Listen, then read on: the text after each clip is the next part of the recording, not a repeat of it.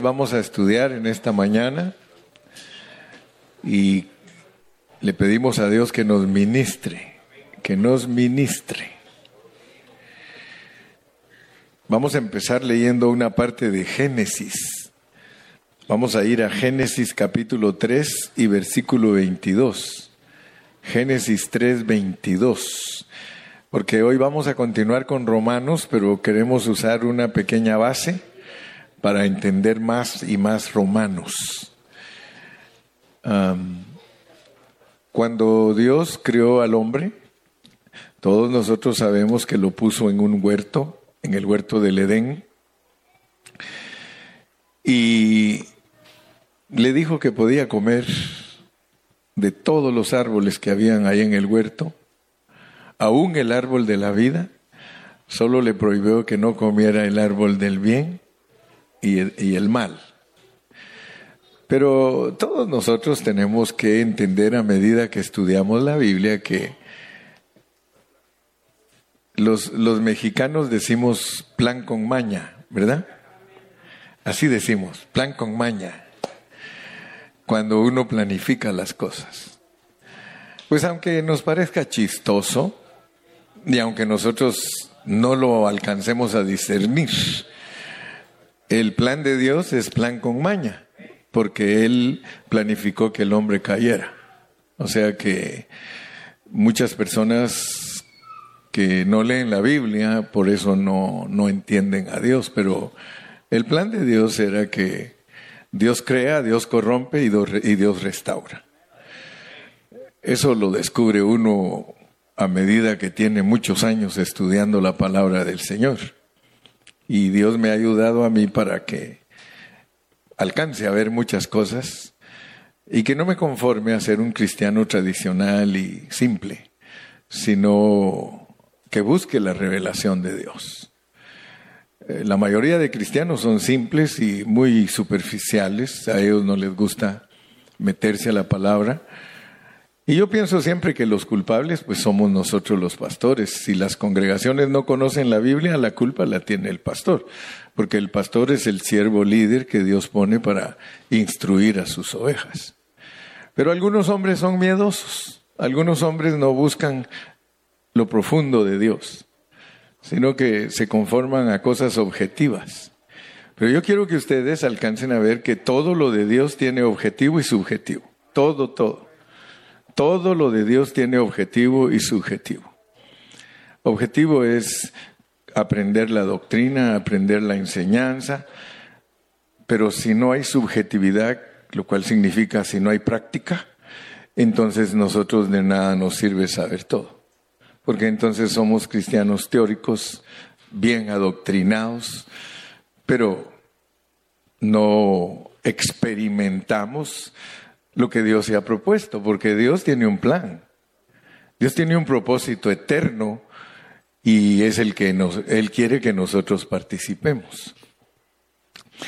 Dice, y dijo Jehová Dios, he aquí el hombre es como uno de nosotros. O sea que ustedes tienen que saber que Dios siempre, siempre habla en plural porque Dios se revela eternamente como Padre, Hijo y Espíritu. O sea que el mensaje anterior de eso se trató, de entender que Dios es triuno para impartirse en las personas, no para saber doctrina ni para saber teología. El problema de los cristianos es que todo lo usan solo para saber debido a que el hombre comió el árbol del conocimiento. O sea que se echa de ver en nosotros lo que comimos, pues. ¿Verdad? No, no, no podemos comer pollo y erutar eh, marrano. ¿Verdad? O sea que si comemos pollo, erutamos pollo. Entonces nosotros, cuando Dios nos dice que el hombre es como uno de nosotros, está hablando de, de su revelación, Padre, Hijo y Espíritu. De eso está hablando. Dice aquí ahora el hombre es como uno de nos como el Padre, el Hijo y el Espíritu, porque comió del bien y el mal. O sea que, aunque a usted le asuste, de Dios viene el bien y el mal. Por eso a veces cuando alguno comenta, yo me doy cuenta si conoce realmente a Dios o no lo conoce. porque de Dios viene todo lo bueno y todo lo malo. Lo que pasa es que hay que ponerlo en su lugar, ¿verdad? Porque el bien y el mal. Si Dios es soberano y Él creó al hombre, entonces Dios es el que tiene al mundo como está. O sea que el que se quiere engañar, que se engañe. Pero yo sirvo a un Dios que es soberano y poderoso y que si Él quiere, ni siquiera la hoja de un árbol se mueve. O sea que aquí hay que entender que estamos frente a un Dios que si tú quieres cuestionarlo, te vas a meter a problemas. Porque si tú quieres saber, pero ¿y quién hizo a Dios? Te va a decir, quítate de aquí, pedacito de barro. Porque andas averiguando quién me hizo a mí en vez de servirme, en vez de aceptarme como soy, soy Dios. O sea que Dios es Dios, hermano. Dios es Dios. Y si tú abres tu entendimiento, tú vas a ser una persona más bendecida que aquellos que tienen un entendimiento cerrado. Él es soberano, él, él hace lo que quiere. Si Él quiere, al salir de aquí te mueres. Pero si Él no quiere, nada. ¿Sí? Los indígenas de allá donde yo nací, cuando alguien se muere, dicen Ishkamik. Si alguien se muere es Ishkamik. Y esa frase es famosa en todo el mundo porque es, una de las, es uno de los dialectos quichés de Guatemala, que le dicen Ishkamik. Al que se murió, oh, Ishkamik. Y pues me da, me da risa a mí mi cuñado, porque el hermano de la hermana Carrillo, porque él siempre se inventa, él canta todos los cantos de feliz cumpleaños en inglés y en español, pero literalmente. O sea, si le quiere cantar eh, Sapo Verde tuyo, él dice Green Frog for you, Green Frog. O sea que él traduce todo. Él es maestro y todo lo traduce. Y la última que se puso fue Gracias a Dios que no es kamik. Gracias a Dios que no es kamik. Y ahí nos pone cuando nos reunimos la familia. Él es el encargado de hacernos reír a todos y ponernos felices a todos. ¿Verdad? Pero les estoy diciendo esto pues porque Dios es el que decide todo. Si tú tienes una idea correcta de Dios, entonces vas a saber que Él hizo un plan y lo hizo para darse a conocer. Entonces Él hizo al hombre y lo puso frente al árbol del bien y el mal. Y ustedes ya saben que decirle al hombre que no haga algo es, hágalo. Dios ya sabe eso. Dios ya sabe que, que decirle a alguien no hagas esto es para que lo haga. Dios ya sabe que la ley es para que la quebranten. A mí nadie me puede decir que estoy equivocado, a menos que no entienda lo que estoy hablando. Pero Dios es el que ha puesto todo para que nosotros estemos allí. Dice, ahora el hombre ya se comió ese árbol y ahora es igual que nosotros. Ahora es igual que el Padre, que el Hijo y el Espíritu. ¿Cuántos de ustedes están de acuerdo que Dios conoce el bien y el mal? ¿Cuántos de ustedes saben que Dios al que quiere hacerle bien le hace bien y al que quiere hacerle mal le hace mal? Sí. Pero algunos se confunden cuando estudian ciertos contextos. Pero estamos hablando en una forma general. Esto es así como, como el doctor que, que conoce el cáncer. El doctor conoce el cáncer aunque nunca lo ha tenido. ¿Verdad? Y sabe cómo se cura. Pues el bien y el mal, dijo Dios, que el hombre lo conoció, pero que para que no alargara su mano y que tome también el árbol de la vida y coma y viva para siempre. O sea que el bien y el mal, Dios quiere que el hombre lo conozca, pero, pero, no es para que el hombre lo tenga para siempre. Por eso Dios dice, vamos a hacer algo porque el bien y el mal sí se puede conocer. Yo quiero que ustedes sepan que el bien y el mal, Dios no tiene problemas. Él dice, that's okay. You got it, you have it, you have the good and evil. I don't have any problem because you, you are now same as me. But I'm going to close the the way of, of the tree of life. Voy a cerrar el camino del el árbol de la vida. Porque si te comes el árbol de la vida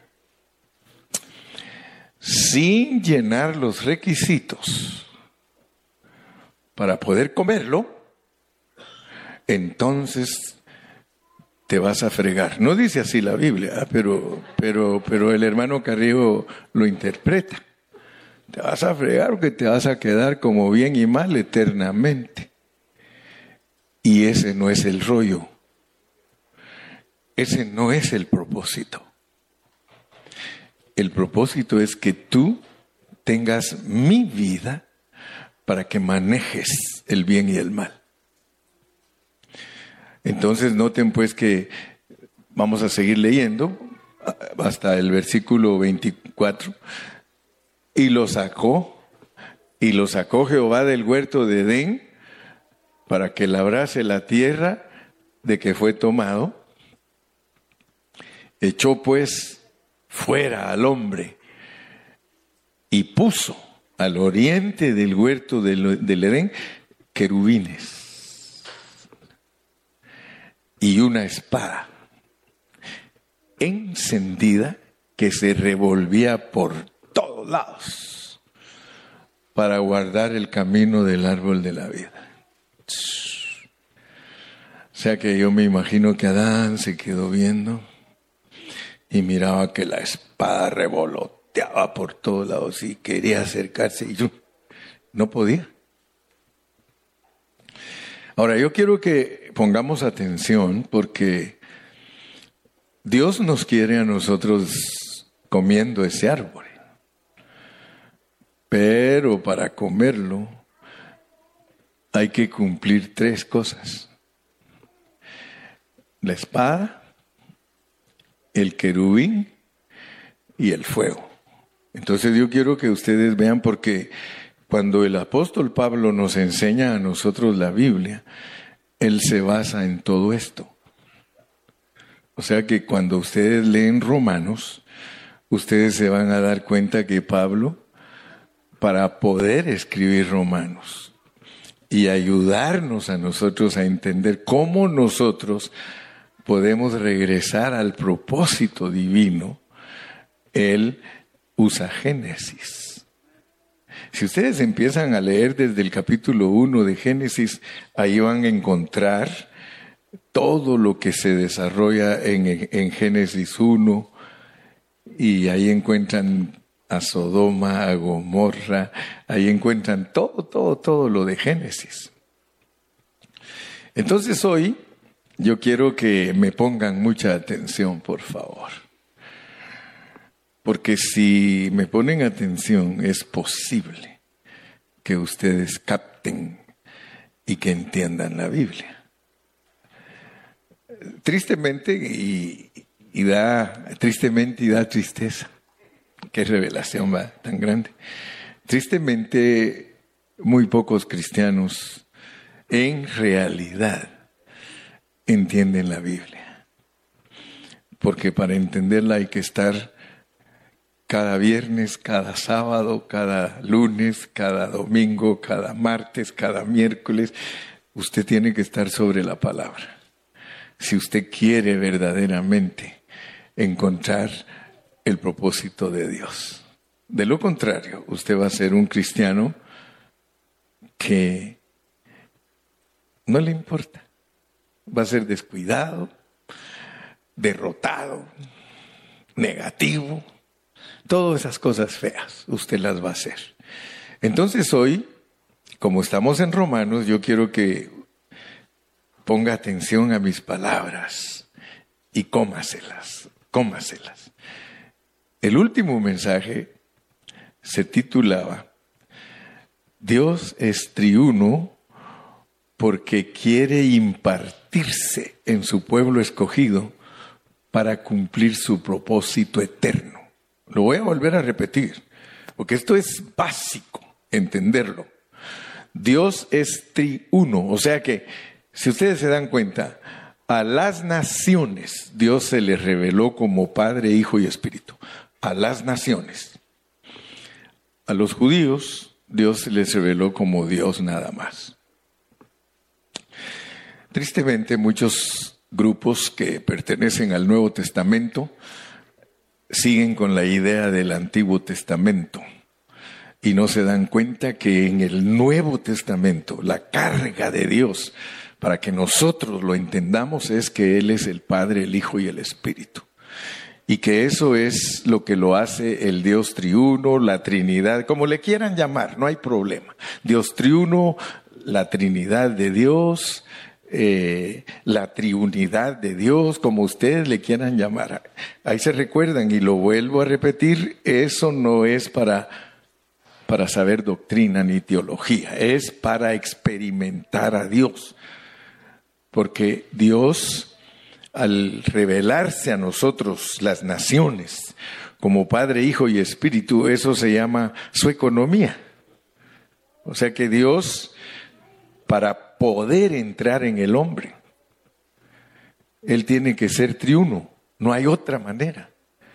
No hay otra manera que Dios pueda entrar en nosotros si Él no es el Padre, que es espíritu, se encarna y vive aquí en la tierra y muere en la cruz y resucita como el espíritu vivificante para entrar en los creyentes porque esa es la única manera que Dios puede llevar a cabo su propósito eterno, estando adentro de nosotros.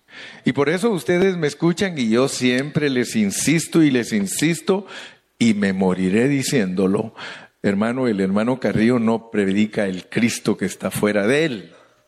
Yo predico el Cristo que está dentro de nosotros.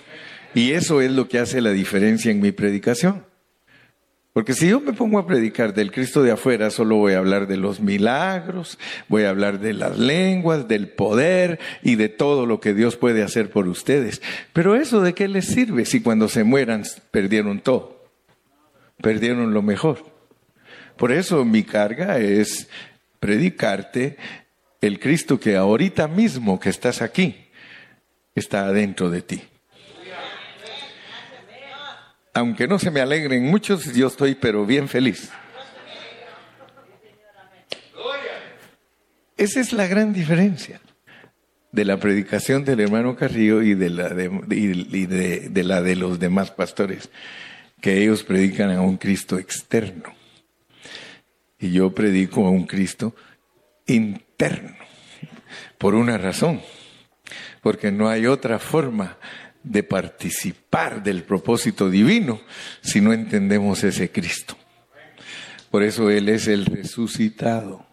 Él es el resucitado. Dice que si Cristo no resucitó, vana es nuestra fe.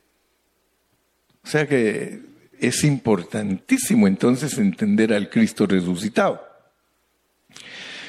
Hoy, como ya entendimos, y si en caso alguien no me entiende todavía del Dios triuno, escuche el último mensaje, porque ese mensaje le va a abrir sus ojos para que usted vea, pero solo quiero tocar dos versículos para recordarles cómo es Dios como triuno, porque algunos tienen prejuicio de entender al Dios triuno el cual les ayuda a entender el propósito de Dios. Por eso vamos a leer dos versículos y ya después le prometo que voy a empezar a predicar. Amén. Romanos 9:5. Romanos 9:5. Porque usted tiene que tener en su entendimiento bien claro por qué Dios es triuno. De quienes son los patriarcas y de los cuales según la carne, fíjense pues, Pablo quiere que nosotros entendamos que, que Cristo tiene humanidad. de quienes son los patriarcas y de los cuales según la carne vino Cristo, el cual es Dios sobre todas las cosas. ¿Ok? Cristo es Dios sobre todas las cosas, pero nació en la carne.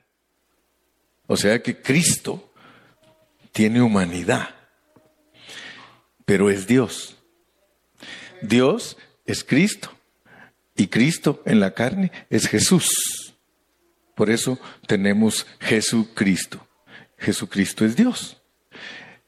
Ahora, notemos pues, porque aquí en este versículo claramente tenemos a Dios Padre, tenemos a Dios Hijo y hasta tenemos al Hijo del Hombre.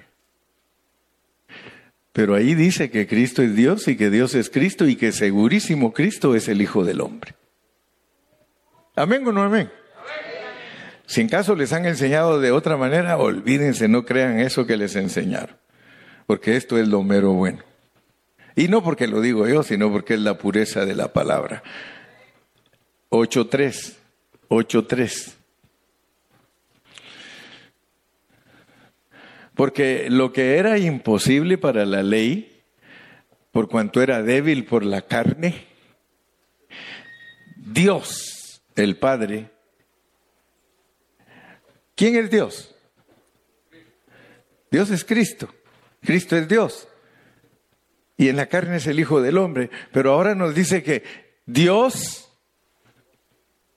bien correcto decir Cristo, porque el otro versículo dice que Cristo es Dios. Cristo enviando a su Hijo. Y ahí se nos pone caótico el asunto y como dijo aquel cardíaco, porque entonces aunque no les guste a muchos, porque a veces nos dicen, ah, entonces Dios estaba hablando consigo mismo. Cuando, cuando Él dice, ¿verdad? Dios mío, Dios mío, ¿por qué me has desamparado? Yo les pregunto a ustedes, ¿ustedes no hablan solos?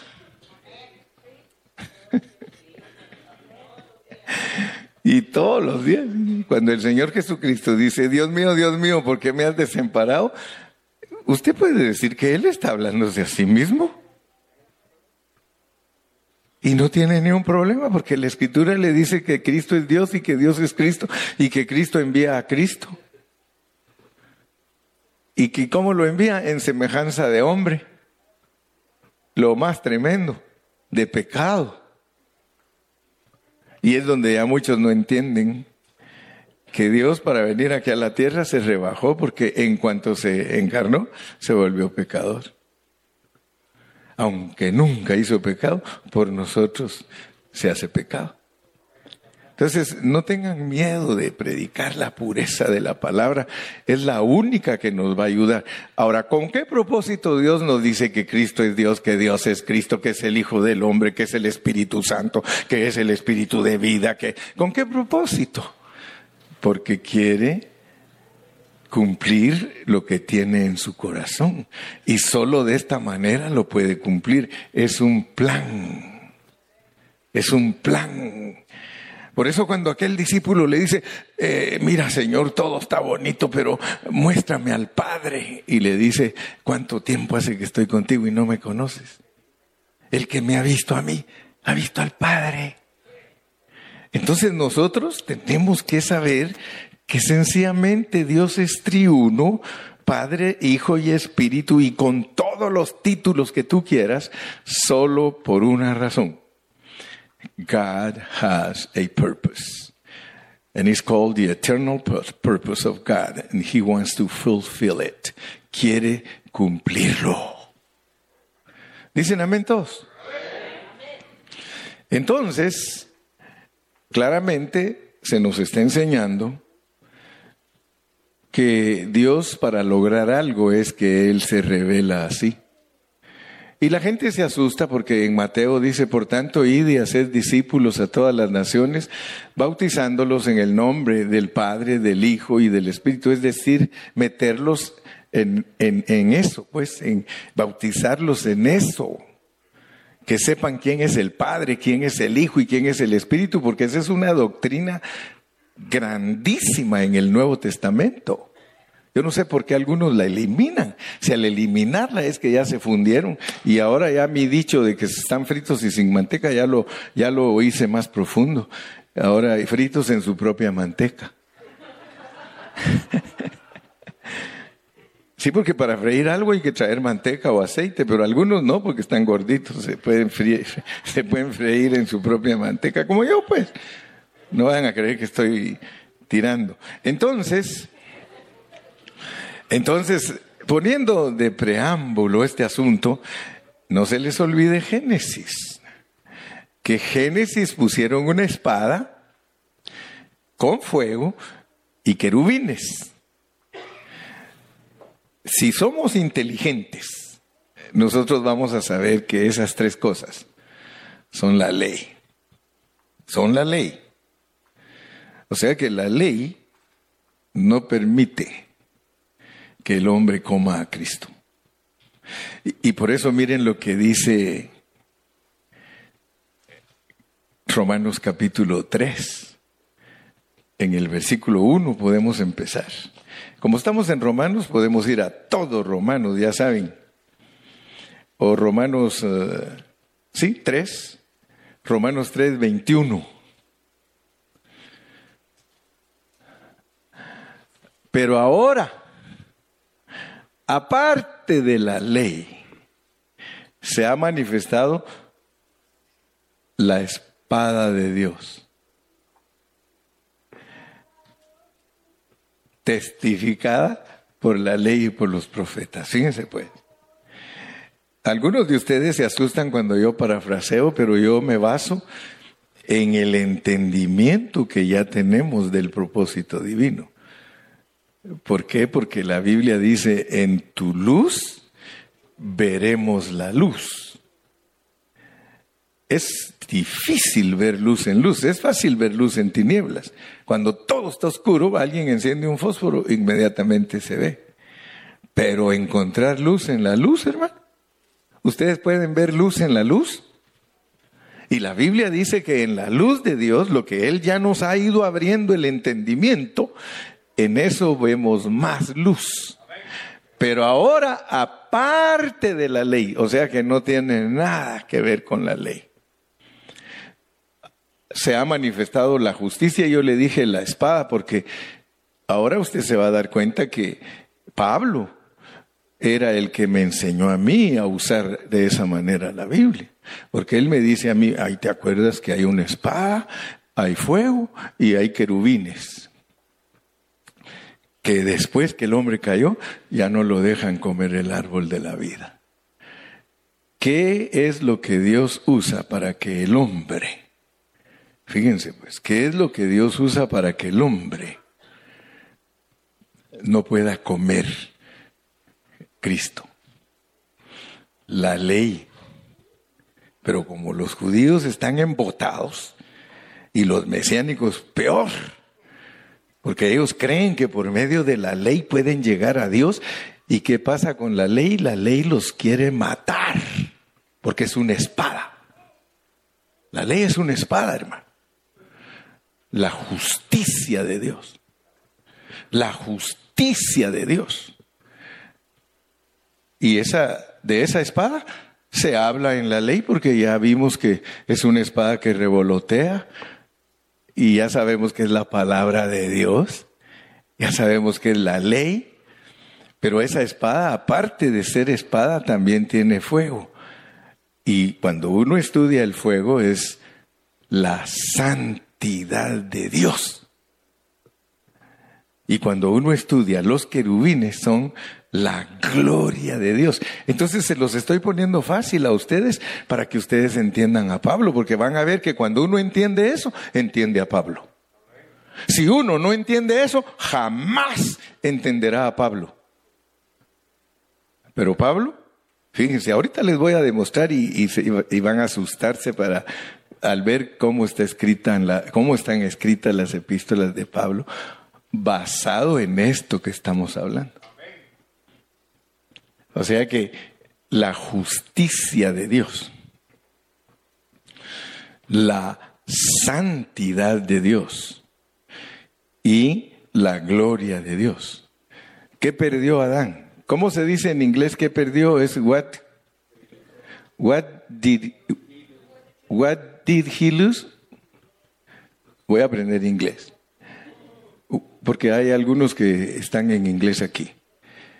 What did he lose in the fall? What did he lose in the fall? He lost, así va. usando bien los verbos, los verbos. He lost the glory of God, the justice of God, and the holiness of God. When he lost those three things, no way to go back to eat the tree. Por eso le puso esas tres cosas y le está diciendo, no puedes comer del árbol porque perdiste mi gloria, perdiste mi santidad y perdiste mi justicia. Ahora fíjense pues, aquí les voy a demostrar para que vean que vale la pena estudiar la Biblia. Pongan, pónganme ahí Gálatas 2.20 y van a ver que no andamos perdidos en conceptos, estamos estudiando la Biblia en una forma sorprendente. Con Cristo estoy juntamente crucificado. La espada. ¿Sí o no? ¿Para qué es la espada? Para matarnos. Y ya no vivo yo la santidad de Cristo y lo que ahora vivo en la carne, el cuerpo, la glorificación.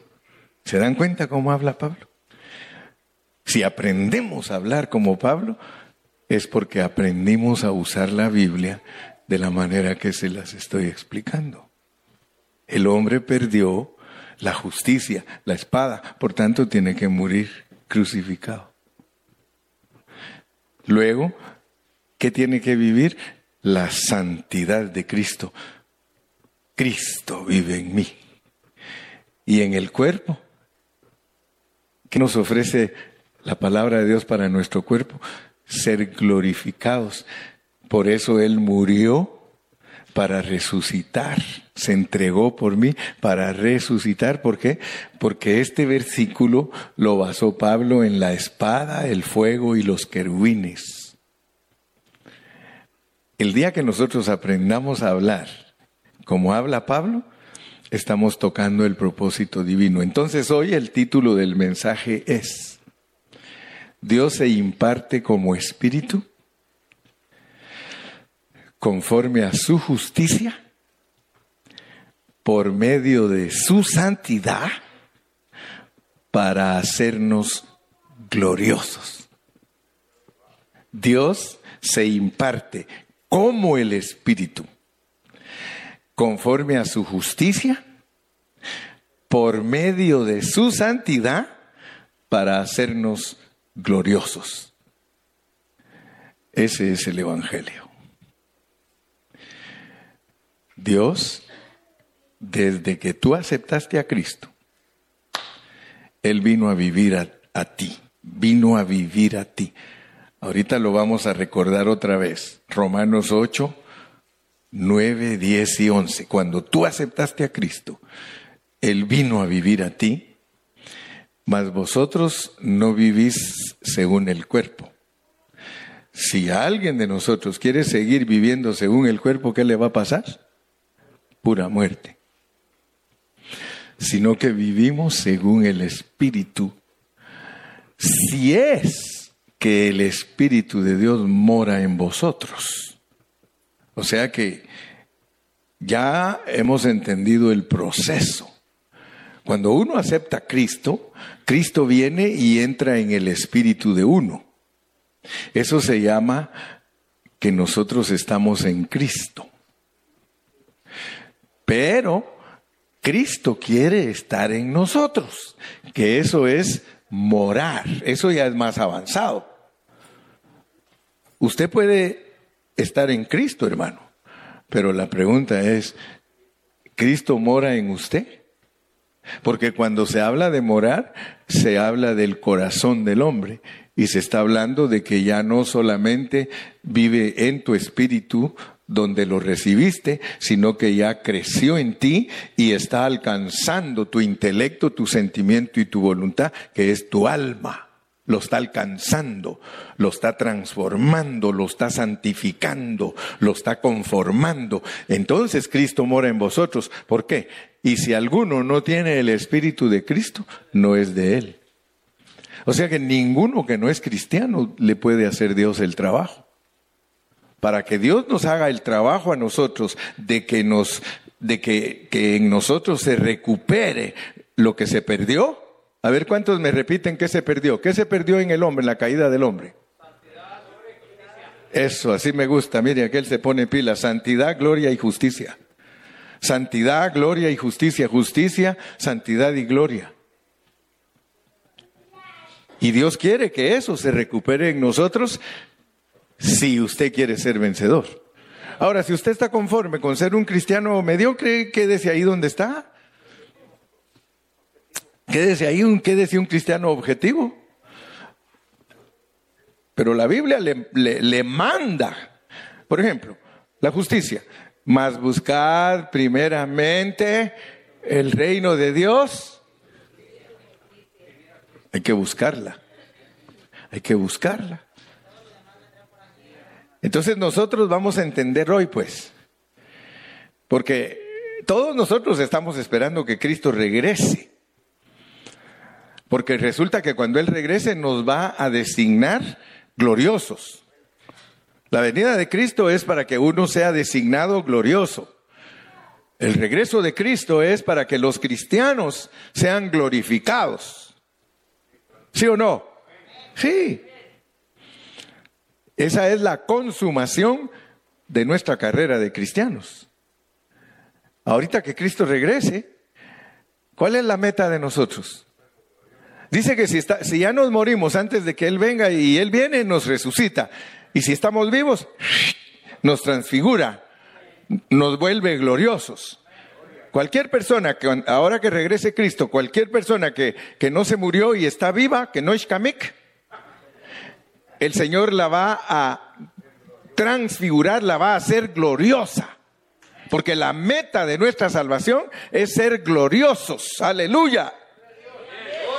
Ahora, fíjese que los estudios que yo doy son para obtener cada día más revelación de las riquezas de Cristo. Y el Evangelio de Romanos consta de lo siguiente, de la salvación de Dios que es tan rica y que es una revelación que sirve para entender que de pecadores, de pecadores Dios quiere hacer sus hijos de pecadores. Adán cayó, ok, pero le dice, ok, no hay problema, puedes regresar, puedes regresar. Camina. ¿La espada qué va a hacer contigo? Te va a matar. Pero si la espada te mata, vives en resurrección, en santidad. Y en resurrección eres glorioso. Entonces sí se puede comer del árbol de la vida. Ahora nosotros podemos comer de Cristo, pero, pero, porque tenemos a Cristo. Nosotros podemos comer del árbol de la vida porque tenemos a Cristo. Entonces noten ustedes cómo funciona este asunto, pues. Porque con el mensaje de hoy yo quiero avanzar y quiero ver mejor esos tres atributos de Dios. Porque esos son atributos de Dios. Su justicia, su santidad y su gloria. Esos son atributos. Ahora, tenemos que entender qué relación hay entre los atributos de Dios y nuestra experiencia con ellos. Tenemos que. ¿Cuál es nuestra relación? O más bien dicho, ¿cuál, ¿qué relación hay entre los atributos de Dios y nuestra experiencia con ellos? Fíjense que Dios tiene muchos atributos. Por ejemplo, el amor es un atributo de Dios. Su bondad es un atributo de Dios, su paciencia es un atributo de Dios, pero aunque estos son los más mencionados, si nosotros nos metemos a fondo en Romanos, nos vamos a dar cuenta que aquí hay como un edificio, en Romanos hay como un edificio, o, o nos podemos imaginar la estructura de un edificio donde la justicia es la base, la santidad es el desarrollo y la consumación es el tercer nivel, la gloria. Si nosotros al estudiar Romanos podemos ver eso, hermano, porque nos presentan la justicia, la santidad y la gloria, pero para ponerlo como edificio, la base es la justicia. ¿Se recuerdan la frase o las oraciones que aprendimos? La salvación completa que Dios efectúa se basa en su justicia. O sea que la base, la base de, nuestra salvación es la justicia de Dios. Y entonces por eso esto es un edificio. Y Pablo usa ese lenguaje. Pablo dice que nosotros somos edificio de Dios. ¿Y cómo nos podemos ver como edificio de Dios? Nos vemos bajo una estructura espiritual en que la base es la justicia, la santidad es el crecimiento del edificio y la glorificación es la finalización del edificio. Gloria a Dios, hermano. Entonces esos tres, atributos, esos tres atributos, porque suena como tres tristes tigres, esos tres atributos divinos, esos tres atributos divinos son eternos, son eternos, hermano. Después que Dios creó al hombre, estaba en, en el corazón de Dios que su creación expresara esos tres atributos. Ese era el deseo de Dios. O sea que cuando Él lo creó, a pesar que lo creó con un programa que ya lo entendimos, crea, corrompe y restaura, Él nos muestra lo que Él quiere lograr a través de nosotros y a través de nosotros lo que Él quiere es que expresemos esas tres cosas, que expresemos su justicia, que expresemos su santidad y que expresemos su gloria. Yo le daría un aplauso al Señor, hermano.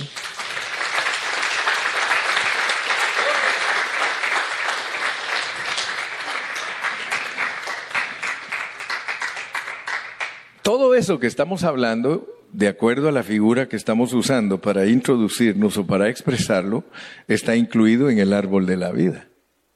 Esas tres cosas están incluidas en el árbol de la vida. Porque si nosotros a nosotros se nos aplica la justicia de Dios, la santidad de Dios y el fuego de Dios, podemos comer el árbol. Amén. El árbol de vida. Entonces,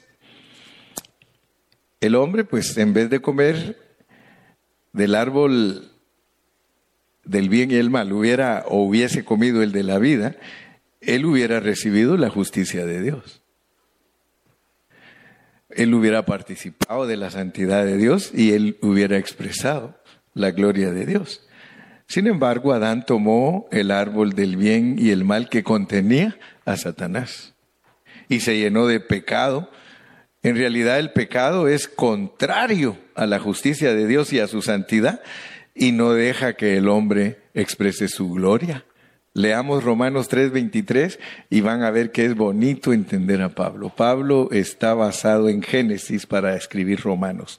Por cuanto todos pecaron y están destituidos de la gloria de Dios, de los querubines, la gloria de Dios. O sea, si ustedes unen toda la Biblia se van a dar cuenta que es maravillosa porque dice que nosotros seremos iguales a los ángeles. Nosotros cuando ya Dios nos glorifique, seremos iguales a los ángeles. Significa entonces que vamos a ser gloriosos. Si no me lo creen, se los leo. Lucas 20, 36. Leamos Lucas, para que vean que todos se los presento con Biblia. Lucas 20, 36 dice, porque no pueden ya más morir pues son iguales a los ángeles. O sea que cuando usted resucite es igualito a los ángeles. Iguales a los ángeles. Hijo de Dios. Declarado hijo de Dios con poder por el poder de la resurrección. Al ser hijos de la resurrección. Eh, eh, estamos sobre la palabra, sobre la palabra. Igual que Cristo. Entonces, mis amados, nosotros podemos ver que después que Dios echó al hombre fuera del huerto, Él estableció que el hombre no pudiera acercarse, a menos que lo maten. O sea que uno tiene que decir, bueno, me decido, quiero comer del árbol. Está la espada revoloteando con fuego y los, y los querubines, pero, pero yo quiero comer del árbol. Entonces, ¿qué hago? Avanzo. ¿Y cómo paso para el otro lado? Tengo que pasar en resurrección. Entonces, esos requisitos de la justicia, la santidad y la gloria, solo los pudo cumplir Cristo. Por eso en Hebreos dice que Él abrió el camino. ¿Se acuerdan? Dice que se rasgó el velo porque su carne se murió, su carne, y hasta al morirse la carne, o sea que Él dijo, ¿saben qué? Espérense, espérense, espérense. Está cerrado el camino, pero yo, yo les voy a abrir el camino. Ustedes no pueden. De la única manera que ustedes pueden pasar al otro lado es si pasan conmigo. Yo soy el único puente que puede pasarlos a ustedes para ese lado. Entonces, gloria a Dios, hermano, porque nosotros podemos alcanzar a ver que nosotros en Cristo, o sea que Dios usa a Cristo para abrirnos el camino de Cristo. Y entonces podemos comernos a Cristo. Pero Él por eso dice, miren, miren, miren, espérense, estando de este lado, Él dice, aquí no me pueden comer. ¿Quieren que les enseñe dónde está todo eso? Por si en caso todavía no se lo sabe. Vamos pues, vamos a Juan capítulo 6. Y, van a darse cuenta que no los estoy engañando. Juan capítulo 6 nos dice lo que Cristo hablaba antes de ir a la cruz. San Juan 6. Y, y van a darse cuenta de algo precioso. Él les dice así, desde, desde el versículo 51 empecemos a leer y ustedes se van a dar cuenta de el diálogo que él tenía con los discípulos. Yo soy el pan vivo que descendió del cielo. Si alguno comiere de este pan, vivirá para siempre. Y quiero que sepan que no estoy hablándoles que me miren a mí como un virote. ¿Verdad? Porque puede ser que ustedes rápido piensen que al decirles yo que yo soy el pan bimbo, como así decía el hermano, es que el Señor dijo que Él era el pan bimbo, hermano. No, le digo el pan vivo. Yo soy el pan vivo que descendió del cielo. Si alguno comiera este pan, vivirá para siempre. Y el pan que yo le quiero dar es mi carne. Es mi carne. O sea, miren, miren, miren, miren ustedes me tienen que comer a mí, porque yo produzco vida en ustedes. Pero para que ustedes me puedan comer, me tienen que matar. Miren, porque el pan que yo les quiero dar es mi carne, me tienen que matar, porque yo voy a dar mi cuerpo por la vida del mundo. Yo soy el Cordero de Dios que quita el pecado del mundo, versículo 52. Entonces los judíos contendían entre sí. ¿Se, dan cuenta que ellos vieron en él un virote? Por eso se pusieron a pelear. Dice, pero ¿cómo este, cómo, cómo quiere que nos lo comamos? Pero es que si uno no entiende cómo habla Jesús, hermano, anda norteado. 53. Jesús les dijo, de cierto, de cierto digo, si no coméis la carne del Hijo del Hombre. Ah, hermano, qué revelación, hermano. Dios con humanidad, si ustedes no matan a Dios como humano y no se beben esa sangre, ustedes no pueden tener vida. ¿Cómo funciona eso? Esto es parábola. Esto es parábola, él está hablando con parábola, pero noten pues lo que les está diciendo antes de que los pueda trasladar al otro lado de la espada, el fuego y los querubines.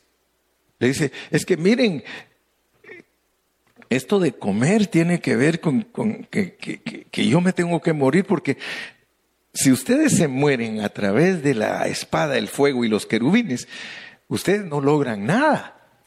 Porque solo hay un camino para llegar al árbol de la, de la vida y soy yo. Por eso Jesucristo es el único camino, hermano. No hay otro. Nada, nada se puede lograr si no es a través de Cristo. Versículo 54. El que come mi carne y bebe mi sangre tiene vida eterna y yo lo... Se da cuenta que muerte y resurrección son pero cruciales para poder comer. Ya no vivo yo, muerte, mas vive Cristo en mí, santidad. Y lo que ahora vivo en la carne, el cuerpo, que va a ser glorificado, porque Él se entregó. Ok, 55 porque mi carne es verdadera comida y mi sangre es verdadera bebida. 56. El que come mi carne y bebe mi sangre, en mí permanece y yo en él. Como me envió el Padre viviente y yo vivo por el Padre, Asimismo, el que me come, eh, ahí está otra vez el Dios triuno, hermano, el, juego de palabras otra vez. Bueno, ¿quién te envió? Porque si ustedes examinan el Evangelio de Juan, ustedes se van a dar cuenta que en un versículo dice que él, enviaría el, eh, que el Padre enviaría el Espíritu, y luego en otro versículo dice, yo te lo voy a enviar. Entonces ahí otra vez tenemos el conflicto de, aprender a, a discernir la triunidad de Dios 58 este es el pan que descendió del cielo, no como vuestros padres comieron el maná y murieron. El que come de este pan vivirá eternamente. Estas cosas dijo en la sinagoga, enseñando en Capernaum. Vamos a seguir. Al oírlas, muchos de, sus discípulos dijeron, dura es esta palabra, ¿quién la puede oír?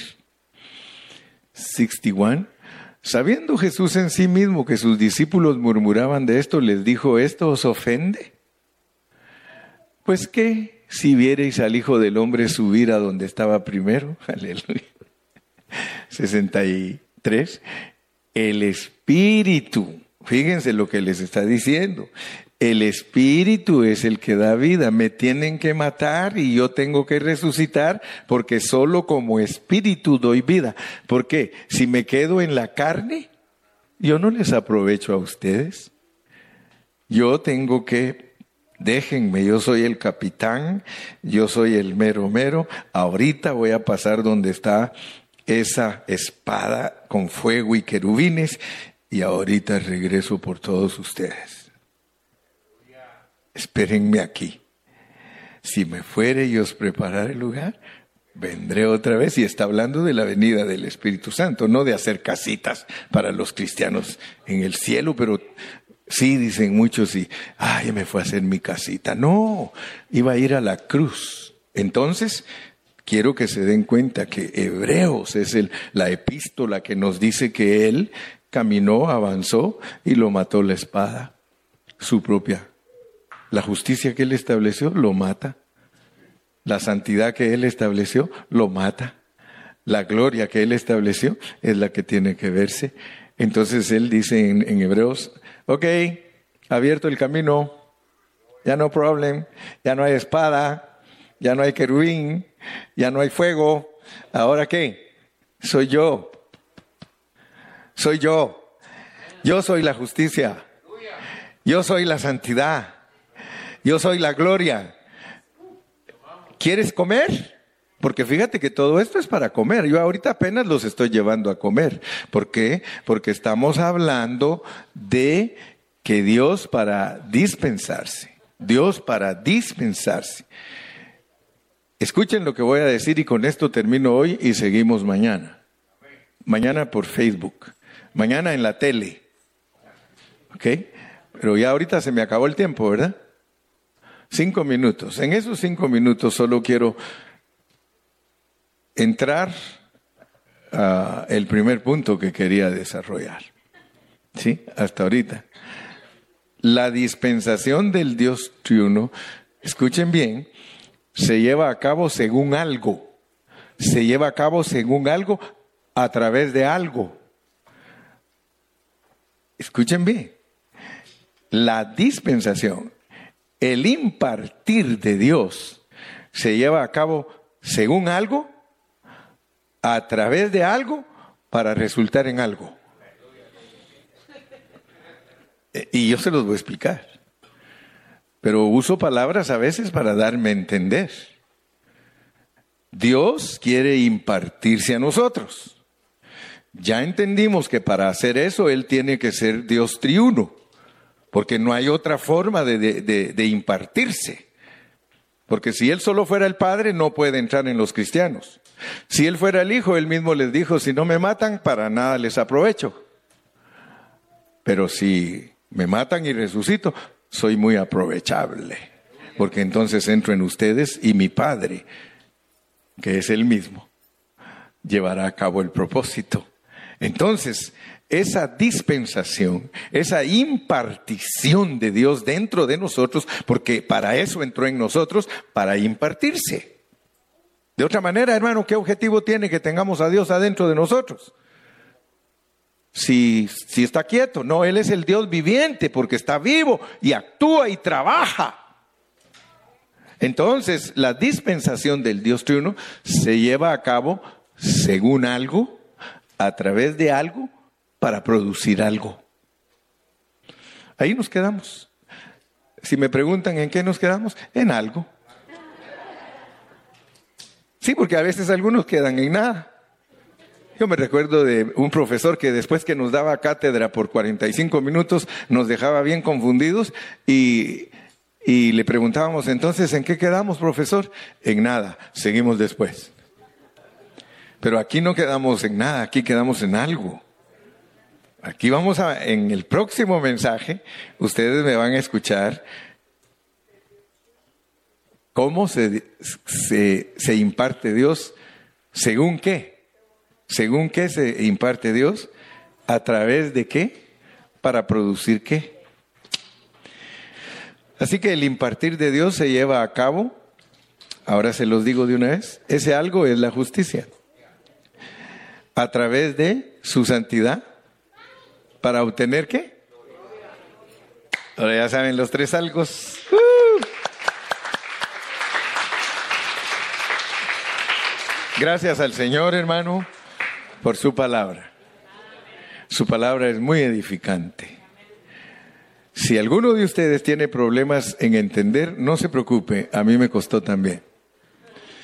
Solo con el correr del tiempo y con la repetición de los conceptos, nosotros podemos aprender. Y por eso usted me encuentra repitiendo en el Facebook, en el YouTube, en el podcast, en el Spotify. Escuche, Escuche y lo exhorto, lo exhorto hermano, porque el viernes les dije a muchos que hay muchos hermanos que tienen hasta 20 años de caminar conmigo y como no escuchan los mensajes en serie, no han entendido lo que el hermano Carrillo predica. Los mensajes que el hermano Carrillo predica están en serie. Yo predico libro por libro la Biblia porque es un rompecabezas de 66 piezas y hay que unir esas 66 piezas para entender bien a papá, para entender bien su propósito. Dios me los bendiga y me los guarde.